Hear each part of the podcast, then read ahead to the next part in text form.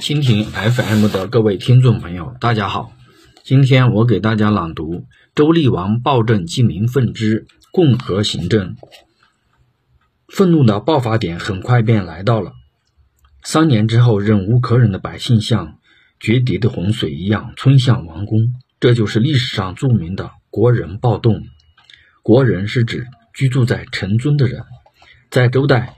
所营筑的城邑通常有两道城墙，从内到外分别称为城和谷。城内称国人，城外称野人或者鄙人。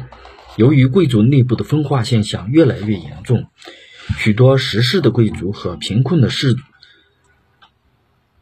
地位不断下降，也在城中与一帮平民杂处，成为国人的组成部分。另外，在国人之中还有百工、商贾等工商业者，以及社会的下层群众。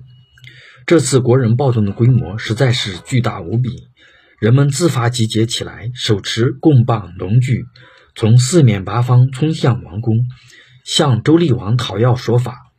听到由远而近的呼喊声，周厉王赶忙下令调兵遣将。臣下回答厉王说：“在我们周朝，平民就是兵，兵就是平民。现在平民暴动了，还能调集谁呢？”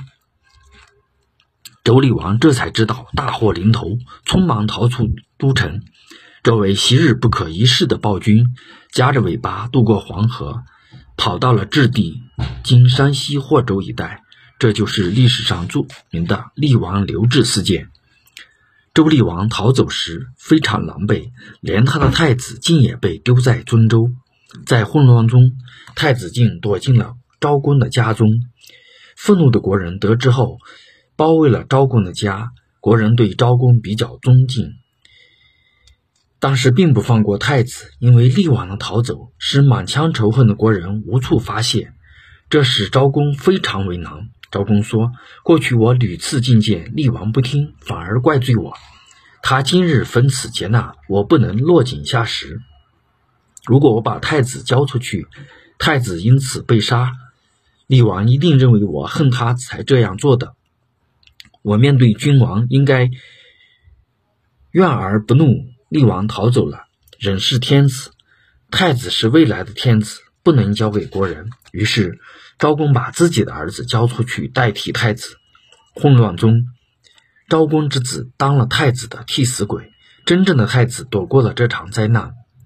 国人暴动后，贵族百官召开会议，在大臣周公昭公的极力劝解下，集结在王宫的人渐渐散去，暴动暂时平息。根据贵族们的推举，周公昭公暂时代理政事。重要政务由公卿大臣共同商议，这种政体被称为共和，因而，在历史上这一年被称为共和元年。共和行政的另一种说法是，诸侯请共伯代行天子之政。